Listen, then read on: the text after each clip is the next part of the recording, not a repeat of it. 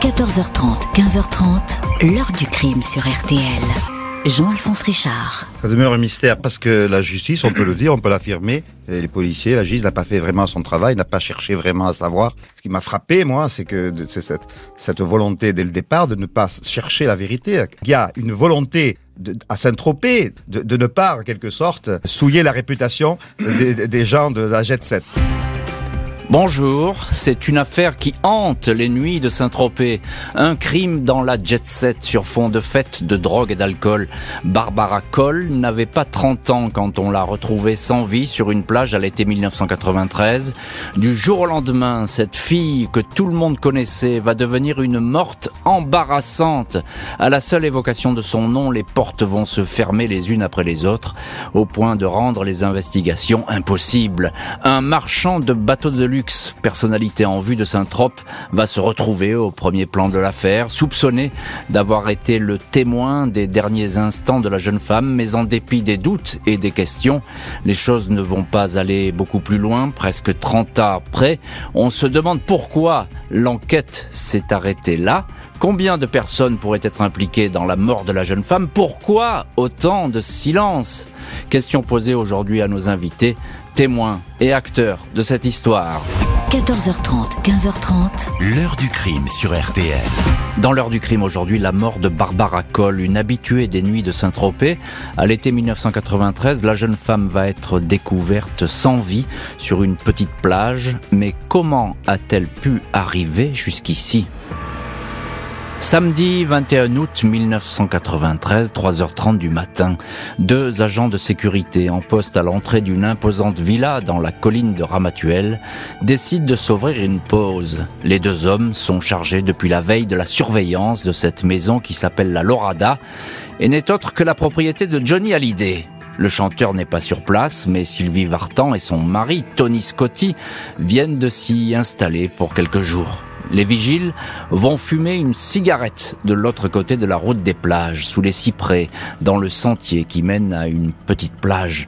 Mais ils ne font que quelques pas, devant eux une forme humaine, c'est une femme qui gît allongée sur le dos, les bras raides tendus vers l'arrière. Elle est totalement nue.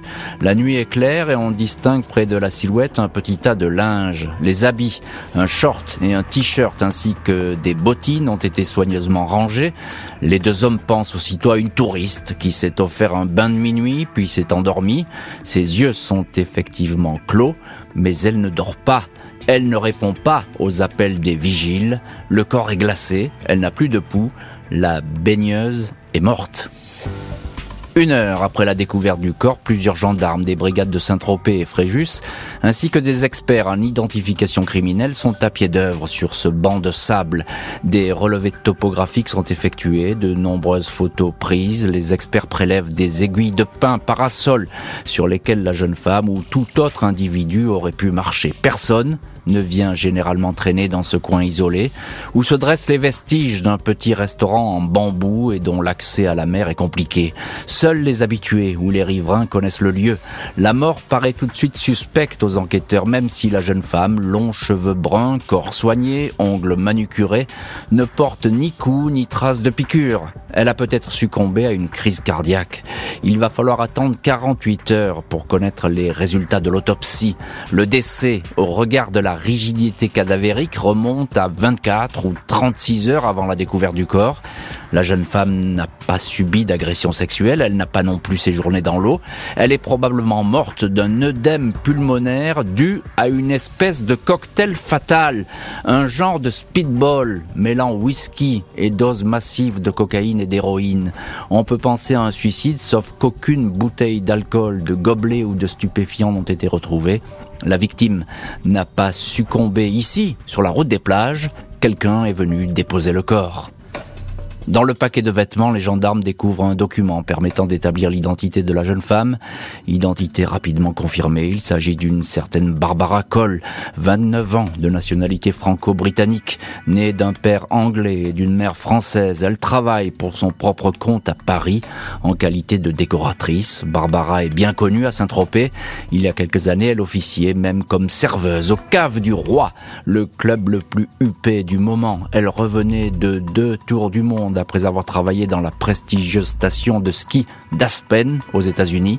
Elle venait juste alors de se séparer de son compagnon et avait décidé d'élever toute seule sa petite fille, Louella, que tout le monde surnomme Lou. Le procureur de Draguignan ouvre une enquête préliminaire. Question, avec qui Barbara Cole a passé ces derniers moments?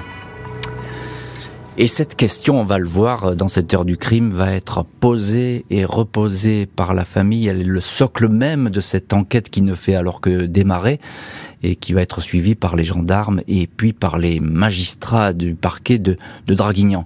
Et ce, on le répète, pendant des années. On va rester pour l'instant euh, à cette scène de qu'on peut pas dire que ce soit une scène de crime ou de suicide, on ne le sait pas du tout à, à, ce moment-là. En tout cas, une crime, une scène euh, qui fait état d'une mort suspecte. Bonjour Christophe Gauthier. Bonjour Jean-Alphonse, bonjour à tous. Merci beaucoup d'avoir accepté l'invitation de l'heure du crime et d'être aujourd'hui dans le studio de l'heure du crime. Vous êtes rédacteur en chef euh, à VSD et VSD qui avait consacré à cette affaire, je le précise, euh, une excellente enquête, très documentée euh, et sans doute la meilleure enquête qui a été faite d'ailleurs sur, sur, le sujet euh, depuis longtemps. Alors Christophe Gauthier, euh, pourquoi est-ce que les gendarmes y tiquent tout de suite? Après tout, euh, on peut avoir un infarctus sur un bout de plage. Ah bah il parce que l'autopsie révèle malgré tout euh, assez vite que euh, a absorbé un, mélange létal et on se dit bien que euh, bah, elle devait être avec des gens. On sait que Barbara Cole était une fêtarde, elle était, vous l'avez dit, extrêmement connue dans le milieu de la nuit à Saint-Tropez. Euh, elle s'en cachait pas. Elle, elle, y vient depuis des années d'ailleurs. Oui, oui, il y a passé une partie de sa, son enfance, tous ses étés depuis qu'elle qu'elle était adolescente.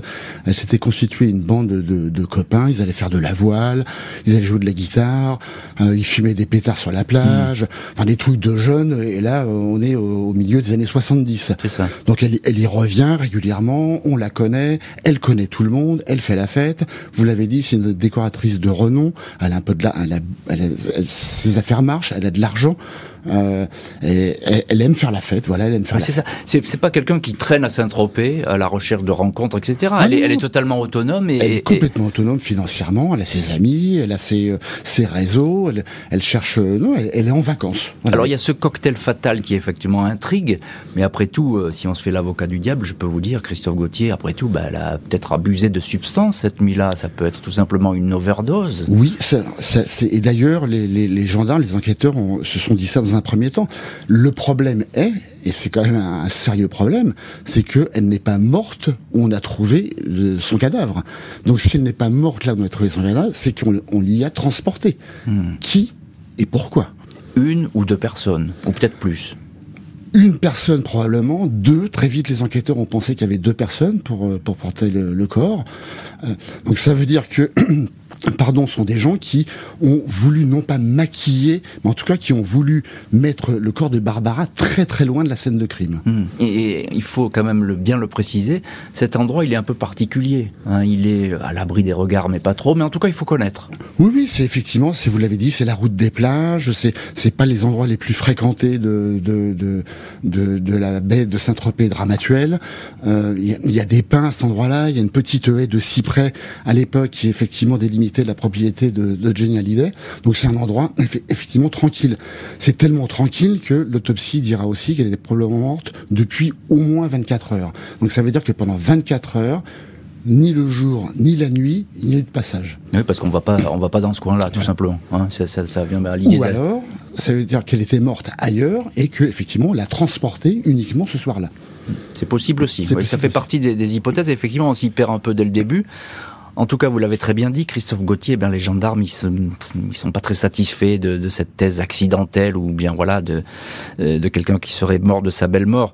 Euh, bonjour Bernard Narangeau. Oui, bonjour. Merci beaucoup d'avoir accepté vous aussi l'invitation de l'heure du crime. Vous êtes en direct euh, dans l'heure du crime, au téléphone de l'heure du crime. Vous êtes enquêteur privé et votre rôle, il va être capital dans cette affaire. On va le découvrir au fil de ces chapitres, euh, puisque la, famille de Barbara va vous embaucher pour finalement faire une contre-enquête qui va être très très euh, fructueuse. Mais on va y venir au, fil des chapitres. Je voudrais bien, Bernard Arangeau, que vous nous parliez de, cette scène, de cet endroit où l'on retrouve Barbara Cole. Qu'est-ce qu'il y a autour de son corps? Est-ce qu'on trouve des empreintes, traces de pas, des indices Est-ce qu'il y a quelque chose?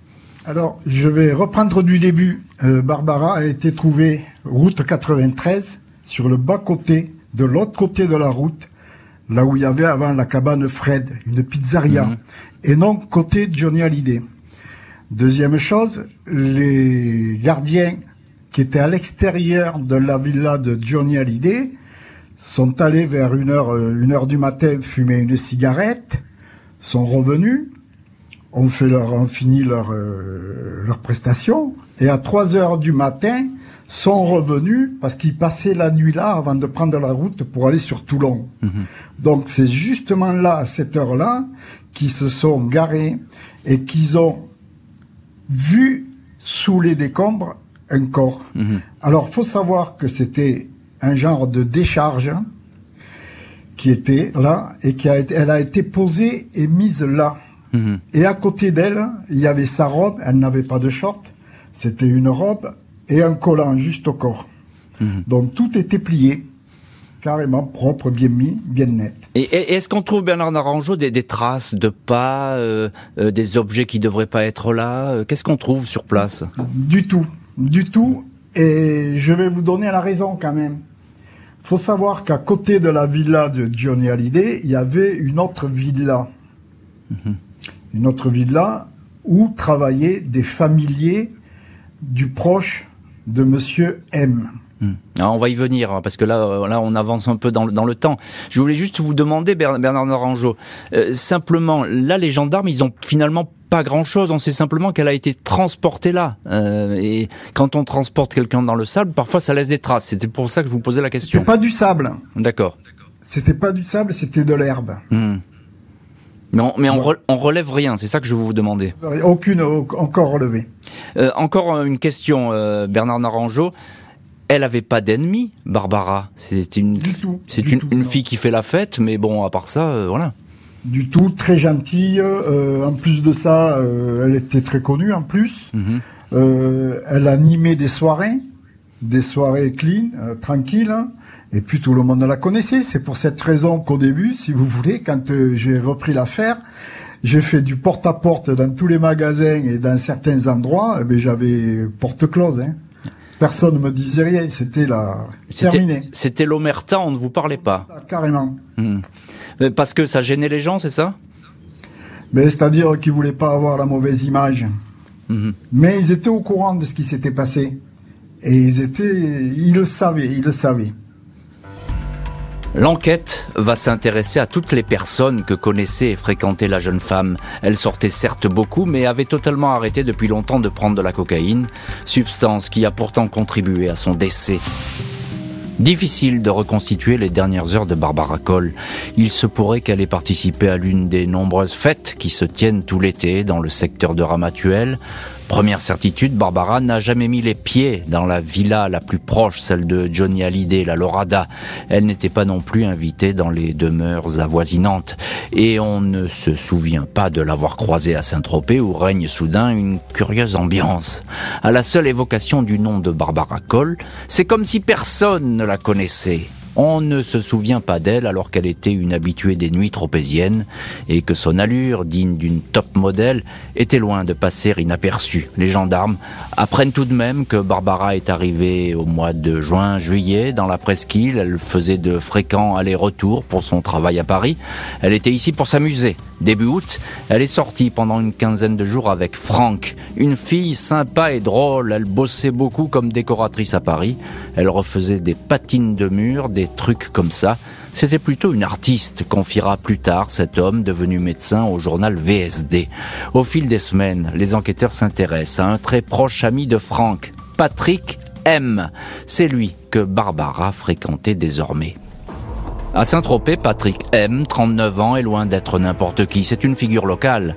Sa famille est depuis des lustres installée dans la cité. Elle tient l'un des plus célèbres négoces de bateaux de luxe. Des yachts au hors-bord, destinés à une clientèle évidemment très fortunée.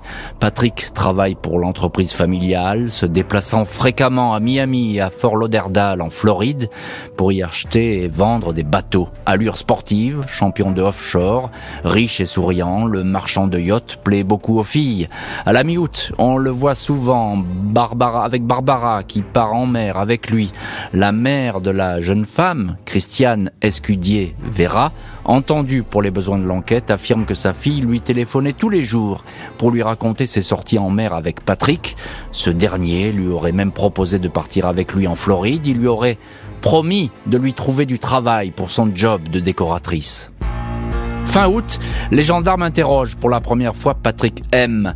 Il ne nie pas avoir entretenu une liaison avec Barbara Cole, il dit même qu'il s'entendait très bien avec elle. Le marchand de bateau dit avoir été surpris par sa mort. Il indique que la dernière fois qu'il l'a vue, c'était au matin du mercredi 18 août, trois jours avant la découverte du corps. Il l'a raccompagnée jusqu'à l'échelle de coupée de son bateau et l'a laissée sur le port de Saint-Tropez. Elle est partie, dit-il, à pied, en direction de la cité. Patrick M. raconte que le couple a passé la journée et la nuit précédente sur un yacht, ancré dans la baie des Canoubiers. Il précise qu'il n'était pas seul à bord. Un couple d'amis américains était présent. Ils pourront confirmer que la soirée était joyeuse et qu'aucun incident ne s'est produit à bord. Il n'a aucun souvenir que Barbara ait pu ingérer de la drogue. Il y avait de l'alcool, certes, sur le bateau, mais pas de stupéfiants. Les enquêteurs en restent là. Ils n'insistent pas. Les témoins américains ne seront entendus que deux ans plus tard sur commission rogatoire au mois d'avril 1995. Christophe Gauthier, l'un de nos invités aujourd'hui dans l'ordre du crime, rédacteur en chef à VSD. Qui est Patrick M? Patrick M, à l'instar de, de Barbara, c'est une figure locale également.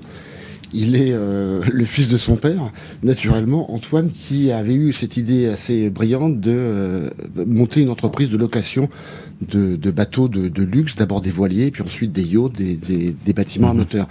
Le Patrick a repris euh, l'entreprise, il l'a fait euh, fructifier, il l'a développé. C'est lui qui est allé effectivement conquérir un marché aux États-Unis, euh, en Floride. Alors il va y chercher des bateaux, vous l'avez dit, puis surtout une clientèle extrêmement fortunée qui vient euh, qui vient passer des vacances à Saint-Tropez. Et ils se sont rencontrés, donc ils se connaissaient déjà, je crois, Oui, d'ailleurs. ils font partie ça de la bande avec le avec le, le- le- avec Franck. C'est des gens qui se croisaient dans les années 70. Ils avaient constitué une petite bande et donc c'est des gens qui se connaissent depuis très très très longtemps. Barbara, vous l'avez dit, elle est elle est célibataire. C'est une très jolie femme. Elle est libérée. Euh, elle a envie de s'éclater et donc effectivement au début du mois, elle a une aventure avec euh, avec ce monsieur avec Franck. Avec Franck. Et puis ensuite, elle a une, une aventure avec euh, avec Patrick. Ils se cachent pas d'ailleurs. Hein. C'est, voilà, des sorties en bateau. Il le reconnaîtra. Se, effectivement, ils ont été vus et aperçus ensemble. dans des fêtes, etc. hein. Euh, Bernard Naranjo, enquêteur privé, et vous avez beaucoup travaillé sur ce dossier puisque c'est vous qui euh, qui allez le faire rebondir. Euh, Il y a cette première audition de Patrick M. Euh, il dit pas grand-chose finalement euh, aux, aux gendarmes ce jour-là? Ben, C'est-à-dire qu'il dit simplement qu'il était avec Barbara, déjà une chose. Euh, que quand il est retourné au bateau euh, le lendemain ou le soir même, pour, en revenant de travailler, eh bien, il a vu la personne décédée, du moins sans vie. Soit, d'après ce qu'il dit, il a prise, il a amené Oui, mais ça, dans une ça- ça- non, non, Bernard Naranjo, je suis désolé. Euh, La première audition, c'est pas celle-là. La toute première audition, il dit, moi, je l'ai vu partir sur le quai, c'est tout. Je, je, Oui. je- je- je l'ai déposé à Saint-Tropez, là vous allez trop vite, parce qu'on va y revenir effectivement à Patrick M, on n'a pas fini l'histoire. Euh, mais là, euh, la première fois, il dit, ah moi non, non, je, je l'ai déposé sur le quai, tout allait bien, elle est partie dans Saint-Tropez. Voilà. Hein Eh c'est là qu'ils se sont aperçus qu'il avait menti. Ouais, ouais. Et, et pour- Voilà. pour- pour- pourquoi, euh, pourquoi il y a cette histoire d'Américains à bord qui est assez troublante parce qu'il dit il y avait un couple d'Américains donc il pourra euh, effectivement affirmer que euh, effectivement la jeune femme n'a pas été ni agressée ni on lui a forcé à faire quoi que ce soit. Pourquoi ils sont entendus si tardivement ces Américains? Alors, les Américains sont partis le lendemain, Mhm, le lendemain des faits. mhm. Ils sont partis en urgence. Euh, ils ont été attendus, je ne sais pas pour quelle raison ça a duré. Par contre, euh, une chose est importante là-dedans, c'est que euh, c'était pas la gendarmerie qui avait mené les investigations, c'était la police de Saint-Tropez, Mhm. avec un appui gendarmerie. Et ensuite, ça a été le CRPJ Toulon Bien sûr, qui, qui sera Qui saisi venu par la suite. qui sera saisi par la suite. Mais jusque-là, on est dans une mouvance de, de rien du tout. Là, Mercure M, si vous voulez, ne donne aucun élément qui laisse confirmer qu'il n'a rien à voir, ou le contraire. Euh, les deux touristes américains, euh, j'ai voulu les rencontrer, mais hélas, on m'a dit ils sont partis le lendemain.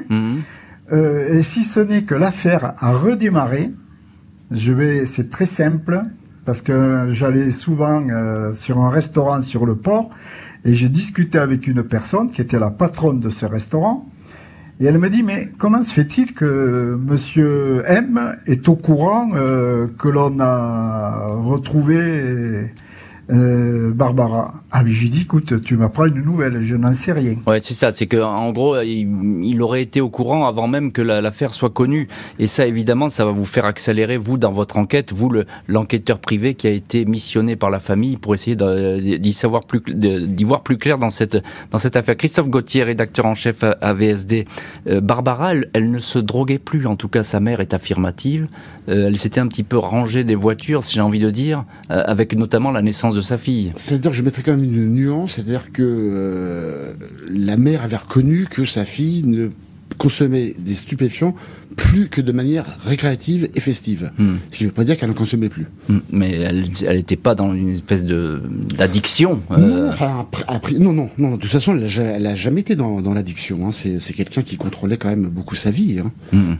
On a l'impression que l'enquête, tout de suite, elle est très lente à se dessiner, qu'on n'avance pas. Oui, si vous voulez, c'est vraiment, je pense, le cœur de cette enquête, c'est qu'à partir du moment où les gendarmes donnent ces deux noms, à la fois Cole et M, qui sont des, euh, des notoriétés euh, locales, en fait, les portes vont se fermer. Euh, les gens n'ont pas envie qu'on rentre dans leur maison, qu'on sache ce qui se passe euh, la nuit, les fêtes, les filles, justement la drogue, le speedball, les mélanges d'héroïne et de cocaïne, le champagne. On, on, on veut pas. Il y a, y a, une espèce de blackout et euh, il faut bien dire que les enquêteurs ne mettront pas non plus une énergie extraordinaire à essayer de forcer les portes. Mmh. Bernard Naranjo, la maman de, de la jeune femme, la maman de Barbara, va dire que elle s'est adressée à l'époque euh, à la mairie de Saint-Tropez et on lui a en gros dit, pas très poliment d'ailleurs, d'aller voir ailleurs et d'arrêter ses, ses, recherches. C'est vrai? Oui. Alors, euh, il y a une chose, il y a, sur Saint-Tropez, dans cette affaire-là, il y a trois paramètres. Il y en a une qui était dans une villa au-dessus de Saint-Tropez. Il y en a une deuxième, le deuxième paramètre qui se joue sur la place des Lys où il y avait des grosses enquêtes qui, avaient, qui, qui étaient faites par la gendarmerie pour trafic de drogue, etc., etc. Et puis il y a eu la troisième, c'était Barbara Cole. Mmh. Alors Barbara, elle est arrivée dans cette tourmente où il y avait trois enquêtes, une menée par la gendarmerie sur les trafics mmh. avec des gens très connus dans la région euh, Saint-Tropez, mmh. Marseille, etc. Deuxième, une qui était en haut sur les villas où, soi-disant, serait parti, je dis bien soi-disant, serait parti le trafic d'armes concernant, concernant ouais. le Rwanda. Donc, donc, donc ça fait beaucoup, c'est-à-dire que ce que vous nous dites, c'est qu'à la fois il y a une grosse enquête de drogue, une grosse enquête sur le trafic d'armes, et que la pauvre Barbara, bah, ça arrive dessus, et ils ont peut-être plus trop de, de, temps pour travailler sur, sur son cas. Hein. C'est un et peu, voilà. Voilà, c'est ça, et c'est un peu dramatique. Elle va payer justement cette suractivité peut-être euh, des gendarmes et des policiers à l'époque. L'enquête va se poursuivre sans que l'hypothèse criminelle, quelqu'un qui aurait drogué à son insu la jeune femme, ne soit établie. Enquête qui va se refermer, sa mère va alors décider de faire sa propre enquête. Christiane Escudier Vera ne peut pas admettre que le dossier sur la mort de sa fille ait été trop rapidement refermé.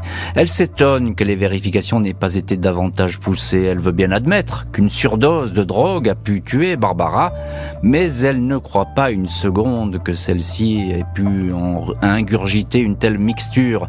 Elle veut savoir qui l'a poussée ou incité à prendre ce verre fatal. Pour faire avancer l'enquête, la mère de Barbara s'appuie sur son avocat, maître Alain David Poté, et sur l'enquêteur privé qu'elle a embauché, Bernard Naranjo, un détective qui a notamment œuvré sur l'affaire Omar Radad. Après quelques mois d'enquête, ce dernier rend ses premières conclusions. Il évoque la sortie en bateau avec Patrick M. Il affirme qu'après avoir bu ce mélange explosif qui allait la tuer, Barbara a été transportée à terre. Des personnes ont tenté de la ranimer avec force, ainsi qu'en témoignerait un enfoncement de la cage thoracique. Un véhicule 4x4 retrouvé par le privé dans une casse de la région aurait été utilisé pour transporter le corps. L'avocat de la mère de Barbara peut alors constituer un dossier dans lequel il recense les incohérences et les inconnus de l'affaire. Maître Poté souligne ainsi le fait que la voiture de Barbara Cole, toujours garée près de la gendarmerie, a été déplacée après la mort à un autre endroit par quelqu'un qui disposait donc des clés. Il est encore noté la très courte, trop courte audition de Patrick M, des déclarations qui doivent être vérifiées. Patrick M affirme avoir appris la mort de Barbara le 21 août au soir Or, le gardien de son bateau indique que le yachtman était au courant du décès avant même que la nouvelle soit connue. Comment le marchand de yacht aurait-il été informé avant tout le monde de ce drame? Le procureur de Draguignan accepte de rouvrir le dossier. Nouvelle enquête confiée cette fois à l'antenne toulonnaise du SRPJ de Marseille. Il faut réentendre Patrick M, mais celui-ci est désormais installé à demeure aux États-Unis. Il va falloir attendre 4 ans avant de pouvoir l'interroger.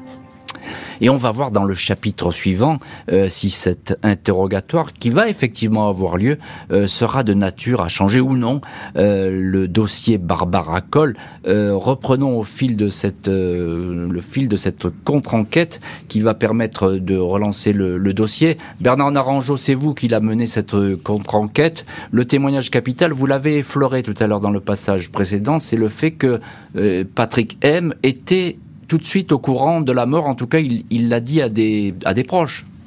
Voilà. Et en plus, il y a une chose très importante, c'est qu'il a dit que cette personne, il aurait, elle aurait été décédée dans le bateau où ils étaient, mhm. et qu'après, il a sorti du bateau, il a amené directement dans un fourgon qui lui servait d'atelier euh, mhm. dans l'endroit où on l'a trouvé dans l'endroit où on a trouvé. Mais comment peut-on sortir un corps d'un bateau qui est assez étroit? Barbara était quand même assez costaud. Et Monsieur M, pas très grand, un peu freluqué, comment il pouvait passer, monter des escaliers et amener ce corps là-bas. Alors ça, c'est une question qui va se poser après l'audition effectivement de Patrick M, ou bien où ces éléments vont vont surgir et on va s'interroger effectivement sur la possibilité euh, de plusieurs hommes, un ou deux ou même trois hommes qui auraient pu euh, transporter euh, ce corps. Pourquoi Christophe de Gauthier quand on reprend le parquet pardon de Draguignan relance cette affaire euh, parce qu'il y a trop d'inconnus, de, mystères, bah, ça n'arrête pas bah Parce que grâce au travail de M. Naranjo, on s'aperçoit, les enquêteurs s'aperçoivent que M. M a menti. Donc vous connaissez le, les affaires criminelles beaucoup mieux que moi. Quand on s'aperçoit que vous avez menti, c'est pourquoi? Qu'est-ce que vous avez à cacher? Donc il va être réentendu. Mm-hmm. Et puis, euh, au cours d'une garde à vue, euh, il va donner une version différente. Hum, c'est ça. Et ça, on va y venir dans le chapitre suivant de la version euh, qu'il va donner. Le fait est, c'est que ça pose question. Hein. Euh... Oui, oui, ça pose question depuis le début. Ça pose question parce qu'en réalité, on est.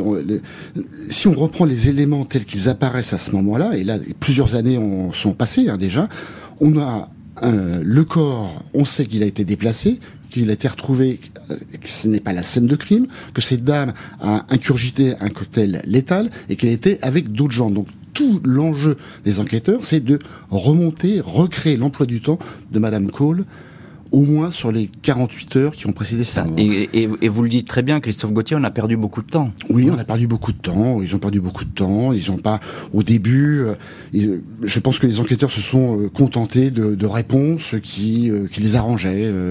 Je dis pas qu'ils ont mal fait leur travail, mais mais c'est vrai que à un moment, vous, vous faisiez allusion à ça dans la première partie de l'émission. C'est vrai que à la mairie de Saint-Tropez, on a quand même demandé à la famille de se taire un peu parce que c'était pas bon pour l'image de, de, la ville. Ouais. Donc il y a quand même une femme qui est morte. Euh, des enquêteurs ont dit mettez, mettez le, le, le rôle là parce que c'est pas bon pour la saison estivale. Et ça, la maman de, de Barbara va beaucoup s'en plaindre, comme elle va dire qu'on a incinéré le corre de sa fille sans la Ouais, prévenir. hein. ouais. C'est- C'est vrai ça, hein, Oui, c'est Cri- vrai, ouais. Christophe C'est Gauthier. vrai, donc du coup, plus de, de- plus de de- d'autopsie, euh, plus de d'analyse. euh, c'est c'est bien dommage parce que je pense qu'il y avait des choses à aller chercher, notamment par exemple la provenance de, de, de la drogue. Bien sûr. Hein, euh, on, peut savoir aujourd'hui euh, qui, euh, d'où ça venait, quelle, quelle filière. Il aurait été peut-être important de savoir qui avait fourni cette drogue qui était sur le bateau. Et on est passé à côté effectivement de ces éléments à cause du temps qui est passé aussi. Patrick M va finir par être réentendu sous le régime de la garde à vue. Le dernier amant de la jeune femme va faire de surprenantes déclarations. 1er mars 2000, Patrick M répond aux questions des policiers du SRPJ de Marseille. Contrairement à sa première audition, il est placé cette fois sous le régime de la garde à vue. Il est mal à l'aise. Celui qui fut l'amant de Barbara Cole revient sur sa version initiale. Il confirme que sa maîtresse était bien sur son bateau le mercredi 18 août. Selon lui, Barbara s'est couchée et s'est endormie. Il ne lui a donné aucune drogue. Le matin, elle dormait encore quand il est parti visiter son chantier naval. En rentrant le soir, il a retrouvé Barbara dans la même position. Il a paniqué. Il a sorti du bateau, il l'a placée dans sa voiture avec l'idée de la conduire tout de suite chez un médecin. Il a réalisé que la jeune femme était décédée. Il l'a roulée et il l'a déposée en contrebas de la route des plages. Il ne voulait pas se retrouver au cœur d'un scandale, qu'on l'accuse d'une mort qu'il n'avait pas donnée. 3 mars 2000, Patrick M est mis en examen par le juge de Draguignan Michel Dautin pour non-assistance à personne en danger et recel de cadavres. Il est écroué. Patrick M ne reste pas longtemps en détention contre l'avis du procureur. Il est libéré sous caution et placé sous contrôle judiciaire. Il revient sur ses aveux, indique avoir dit n'importe quoi sous la pression policière. Il a dit ce que la partie civile voulait qu'il dise, commandent ses avocats. Patrick M revient donc à sa première version. Il a passé du temps sur son bateau avec Barbara. Il l'a déposée sur le quai de Saint-Tropez. Elle était en vie. L'intéressé reste mis en examen pour recel de cadavres. Dès lors, le dossier ne va plus bouger d'un pouce. Et voilà donc pour ces, ces aveux, et puis ces aveux rétractés, on tourne un petit peu en rond dans, dans ces déclarations de Patrick M. Euh, Christophe Gauthier, rédacteur en chef à VSD, euh, il dit j'ai craqué sous la pression. Et c'est vrai qu'une garde à vue et une audition normale, entre guillemets, c'est pas la même chose. Non, c'est pas la même chose. Les droits euh, sont pas les mêmes. La pression n'est naturellement pas la même. Alors, de mémoire de policier ou de magistrat, on vous le dira, c'est vrai que ça arrive de dire n'importe quoi en garde à vue et de se rétracter lors de la première comparution devant le magistrat instructeur. Je vais pas dire que c'est c'est commun, mais oui, ça arrive. Souvenez-vous de Patrick Dils. En tout cas, lui, c'est sa ligne de conduite. Il dit voilà, il y avait la pression parce que euh, à côté il y avait mon père, on me menaçait. On avait... Oui, c'est ça, il va dire qu'on a fait venir son père pendant, que, pendant la garde à vue, c'est Voilà, ça? exactement, pour faire pression. Et, euh, et euh, j'ai dit aux enquêteurs ce qu'ils voulaient entendre. Et, euh, et, euh, et dès que j'ai eu la possibilité euh, de contredire mes propres déclarations devant le magistrat instructeur, je me suis rétracté. Les- Et, et- et après, il n'a pu jamais, jamais changer de ligne de, de défense. Oui, il est revenu à sa version initiale, c'est-à-dire je l'ai laissé en vie Oui. sur le quai de Saint-Tropez, c'est important. Alors, il n'y a pas de témoins qui ont vu cette scène, mais en tout cas lui il l'affirme Oui. et il ne va pas revenir, hein, il va pas, dé- il va, il va pas Non. déroger, il va avoir une constance là-dessus. Il y a juste cette euh, cette cabriole, enfin cette cabriole qui est quand même embêtante, hein, euh, où euh, effectivement il change de version une fois en donnant quand même des détails qui sont des détails. euh, Qu'est-ce qu'il donne comme détail Bah, c'est déconcertant de dire qu'il est parti le matin et puis qu'il la laisse euh, quasiment 24 heures, qu'il s'aperçoit pas, elle a pas bougé, euh, elle est toujours dans la même position, euh, qu'il va aller l'emmener à l'hôpital, puis que sur le chemin, euh, il va s'apercevoir qu'elle est froide, donc elle est morte. C'est son ami, c'est son ami de cœur en tout cas à ce moment-là. Ils sont supposés être amoureux. Comment peut-il la laisser comme un comme un déchet sur- au bord de la route? Enfin, ça, ça aurait dû poser des- de multiples questions aux, aux enquêteurs. C'est enfin franchement c'est euh, Il l'a laissé au bord de la route, mais il a pris, ils ont pris soin, en tout cas les personnes qui ont fait ça, de laisser les affaires euh, oui oui plié ordre, etc. euh, et, et finalement ils s'en sortent enfin et, et finalement la, la justice ne retiendra que un recel de cadavres et puis euh, non assistance à personne en danger alors que ces aveux euh, auraient été auraient dû donner matière à une investigation beaucoup plus profonde. et ça n'a pas été le cas. On, le précise, hein, puisque ça va, le rideau va se refermer presque comme ça. On verra évidemment la suite. Il va y avoir un procès, mais on va voir évidemment ce que va donner euh, ce procès. Christophe Gauthier, euh, il y a ces aveux rétractés, donc bah, ils se sont finalement des demi-aveux puisque il n'a pas y donné suite. Patrick M il est impossible de prouver que Patrick M était, était là quand Barbara Cole a, pris ce cocktail d'alcool et de drogue. Ça, on peut pas le prouver. C'est impossible à prouver et c'est d'ailleurs pour c'est la raison pour laquelle ces deux mises euh, en, examen sont tombées. La non-assistance à personne en danger. Ça sous-entend en termes de droit que vous avez conscience du péril éminent qui euh, qui court la, la, personne qui est en face de vous. Pour euh, pour en avoir conscience, faut être là. Euh, or, lui il dit qu'il était parti, qu'il avait mm. laissé. Donc, euh, ce premier euh, chef de mise en examen est tombé. Et quant à, au recel de cadavres, ben, pour qu'il y ait un recel de cadavres, il faut qu'il y ait un homicide. Or, c'est toute la question qui va. S'il n'y a pas d'homicide, il n'y a pas de recel de cadavres. C'est toute la question qui va être posée. Bernard Naranjon, on vous retrouve. juste une petite question et je vous la repose. on peut pas prouver que effectivement Patrick M. il est assisté à, à cette prise de drogue ou d'alcool qui a été fatale à Barbara Non, on ne, on ne peut pas le prouver. Et seulement quand on fait l'historique de pratique M, quand on fait l'historique, pour quelle raison les deux Américains sont partis en urgence le lendemain? Hmm. Quand on fait, quand on regarde, pour quelle raison euh, on a trouvé les vêtements pliés à côté? Et une chose incroyable quand même qui est importante, comment se fait-il que le véhicule de Barbara a été porté au Tamari, c'est-à-dire euh, au-dessus de la route des plages. Qui est-ce qui avait les clés hmm. C'était pas Barbara qui l'a ramené. Bien sûr, ça Qui est-ce qui savait qu'elle ne pouvait pas conduire Il y a beaucoup de paramètres qui laissent euh, beaucoup de paramètres et, beaucoup d'interrogations qui auraient sans doute été dû être creusées par les enquêteurs. Patrick M reste poursuivi et va finalement comparaître en correctionnel. La mère de la jeune femme va-t-elle enfin en savoir plus sur les dernières heures de sa fille? 2 décembre 2004, soit 11 ans après la mort de Barbara Cole, Patrick M est jugé pour recel de cadavres. La partie civile est persuadée qu'il n'était pas seul pour déposer la dépouille de la jeune femme sur la plage de Ramatuelle. Les constatations des enquêteurs vont aussi dans ce sens. Patrick M explique lui qu'il ne risque pas d'avoir transporté le corps puisqu'il a quitté Barbara vivante sur le quai du port de Saint-Tropez. Il répète avoir signé des aveux sous la pression policière. 20 janvier 2005, après un mois de délibéré, Patrick M est relaxé. Il n'y a pas de crime, donc il n'existe pas de recel de cadavres, tranchent les juges. La mère de Barbara et ses proches voient tout espoir de connaître la vérité. Le dossier sera rouvert une deuxième fois, puis à nouveau classé sans suite le 21 mai 2013. Il n'y aura désormais plus aucun rebondissement dans l'affaire Barbara Cole. Et voilà, donc on est dans cette situation, cette espèce de blocage, cette zone de no man's land depuis euh, le 21 mai 2013 où le dossier a été classé sans suite, euh, sauf euh, rebondissement majeur, sauf nouvelle information. Évidemment, ce dossier, il va rester clos pour l'instant. Bernard Naranjo, vous aviez réussi à, à, ranimer, si je puis dire, ce dossier une première fois. Vous avez réussi de le relancer une deuxième fois, ce qui est quand même rare en, dans le cas d'une enquête criminelle. la deuxième fois, c'est sur quelle base que le, procureur a décidé de rouvrir le dossier euh, La deuxième fois, ça a été sur toujours pareil, en vérifiant les dires de Patrick M, mhm. qu'on s'est aperçu, tout ce qu'il avait dénoncé, hein, que c'était impossible, qu'il ne pouvait pas, ce que je vous disais tout à l'heure, sortir, parce que Barbara n'a jamais été vue sur le port, pour une raison très simple, c'est que le bateau c'était un Sinseker et ils étaient au Canoubier. Si mhm. je suis bien ce qu'il avait dit. Mhm. Ils étaient au Canoubier. Tout à fait. Donc le bateau n'est pas rentré des canoubiers, puisqu'on l'a revu au canoubier.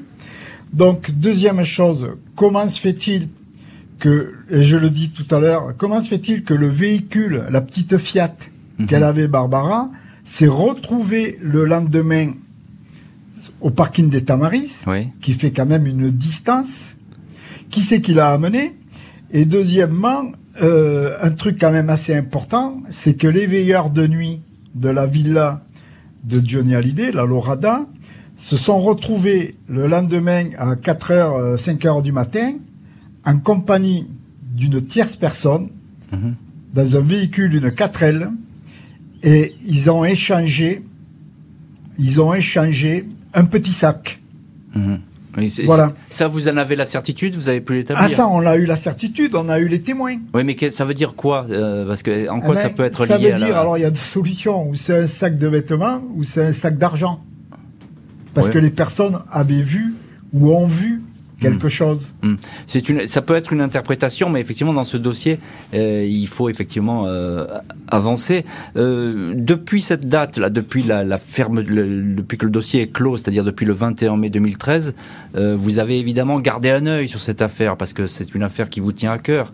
Il n'y a pas eu de, de faits nouveaux susceptibles de relancer quoi que ce soit. Il y a eu des, l'effet nouveau qu'il y a eu, c'est que le frère de Patrick M s'est fâché avec lui. Ils se sont fâchés.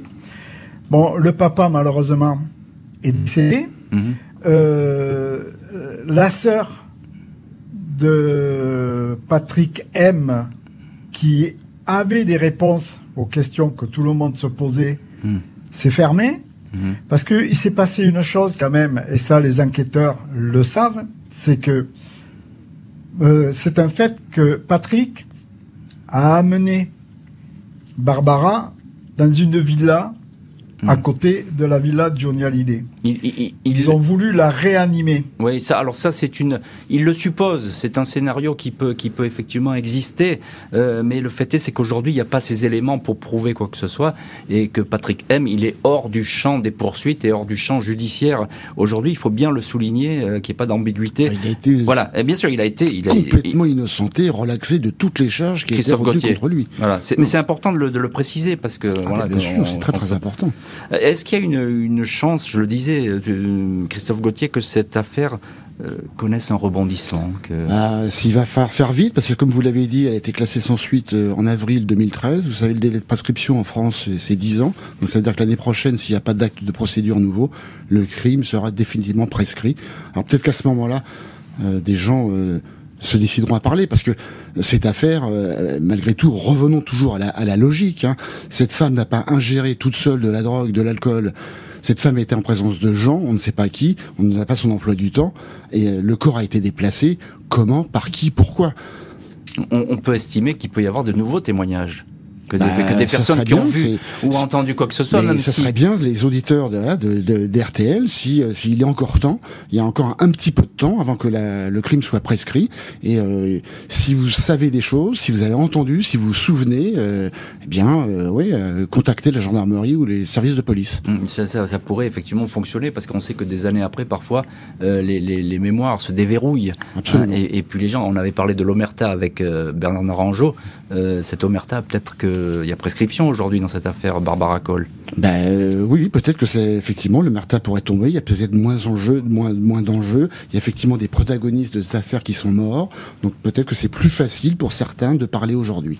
Merci beaucoup Christophe Gauthier et Bernard Naranjo d'avoir été les invités de l'heure du crime. Je vous rappelle que vous pouvez retrouver le podcast de notre émission sur l'application RTL. Cette appli RTL vient d'ailleurs de recevoir le prix de la meilleure application. Elle se télécharge, c'est gratuit sur votre smartphone et vous permet d'avoir le meilleur de RTL toujours avec vous. Merci à l'équipe de l'émission, Justine Vignot, Marie Bossard, à la préparation, Boris Pirédu à la réalisation. L'heure du crime, présenté par Jean-Alphonse Richard sur RTL.